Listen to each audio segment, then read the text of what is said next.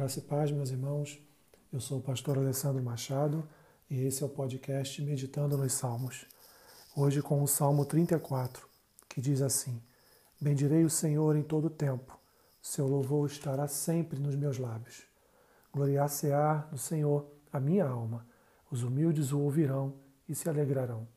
Engrandecei o Senhor comigo, e todos a uma lhe exaltemos o nome. Busquei o Senhor, e ele me acolheu livrou-me de todos os meus temores. Contemplai-o e sereis iluminados, e o vosso rosto jamais sofrerá vexame. Clamou este aflito, e o Senhor o ouviu, e o livrou de todas as suas tribulações. O anjo do Senhor acampa-se ao redor dos que o temem e os livra. Ó, oh, provai e vede que o Senhor é bom. Bem-aventurado o homem que nele se refugia. Temei o Senhor, vós os seus santos, pois nada falta aos que o temem. Os leõezinhos sofrem necessidade e passam fome, porém aos que buscam o Senhor, bem nenhum lhes faltará. Vinde, filhos, e escutai-me, e eu vos ensinarei o temor do Senhor. Quem é o homem que ama a vida e quer longevidade para ver o bem? Refreia a língua do mal e os lábios de falarem dolosamente. Aparta-te do mal e pratica o que é bom, procura a paz e empenha-te por alcançá-la. Os olhos do Senhor repousam sobre os justos e os seus ouvidos estão abertos ao seu clamor. O rosto do Senhor está contra os que praticam o mal, para lhes extirpar na terra a memória. Clamam os justos, e o Senhor os escuta e os livra de todas as suas tribulações. Perto está o Senhor dos que têm o coração quebrantado e salva os de espírito oprimido. Muitas são as aflições do justo, mas o Senhor de todas o livra. Preserva-lhe todos os ossos, nenhum sequer deles será quebrado. O infortúnio matará o ímpio, e os que odeiam o justo serão condenados. O Senhor resgata a alma dos seus servos, e dos que nele confiam, nenhum será condenado. Salmo de Davi, cujo título denuncia seu período e contexto histórico, registrado em 1 Samuel capítulo 21, versículos 1 ao 15. Ele agradece ao Senhor a resposta às suas orações, bem como celebra sua graça pelo livramento, exortando todos os santos a confiarem em Deus. O salmista convida todos a se juntarem a ele no louvor e na adoração, comunicando a ideia de reunião pública, de congregação reunida, vozes unidas em gratidão ao Senhor.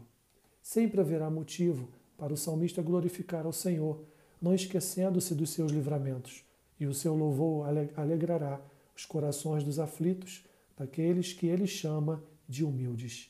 Seu exercício de fé conduzirá outros à devoção. Seu convite ao engrandecimento do nome do Senhor, no versículo 3, é um exercício de adoração e honra ao Santo. O salmista especifica exemplos da bondade de Deus. Ele testifica as ações benignas de Deus seu acolhimento e livramento de todos os seus temores. No exercício de contemplação, os que antes andavam em trevas, vexame, serão iluminados. O salmista transmite a esperança do resplendor da face de Deus nos adoradores, pois a presença de Deus reflete como luz a alegria nos santos. Davi é o exemplo de encorajamento. Ele que esteve a perigo nas mãos dos filisteus, testemunha que na sua aflição ele clamou e o Senhor ouviu e o livrou de todas as suas tribulações. Convida a provar a bondade do Senhor.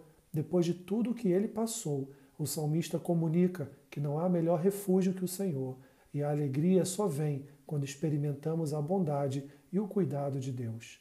Portanto, entregar-se aos cuidados de Deus e confiar no seu sustento paternal garante tranquilidade e paz entre os homens mesmo os animais mais ferozes passam fome, mas os que, mas os que são pobres e aflitos, como se revela no Salmo, que buscam o Senhor, por ele serão abençoados.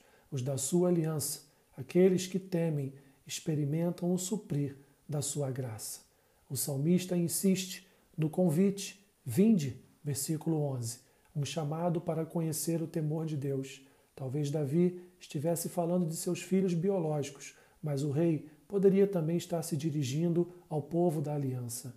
Os homens pensam na felicidade, como descrito no versículo 12, mas não cuidam devidamente da vida.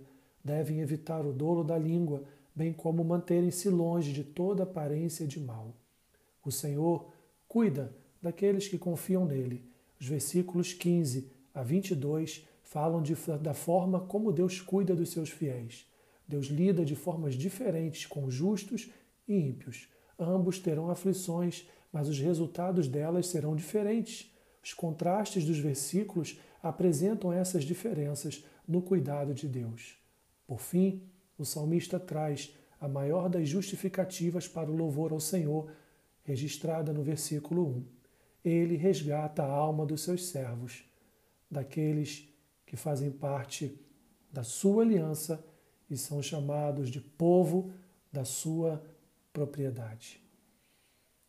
Minha oração, meus irmãos, é para que nós tenhamos em nossos lábios sempre louvor e adoração ao nosso Senhor, sempre nos lembrando dos feitos maravilhosos da graça de Deus sobre as nossas vidas, que tantas e tantas vezes já nos livrou de armadilhas, já nos livrou das mãos dos nossos inimigos. Portanto, confie no Senhor, deposite nele toda a sua esperança, porque, como diz o salmista, os que confiam no Senhor, nenhum será condenado. Que Deus te abençoe rica e abundantemente. Amém.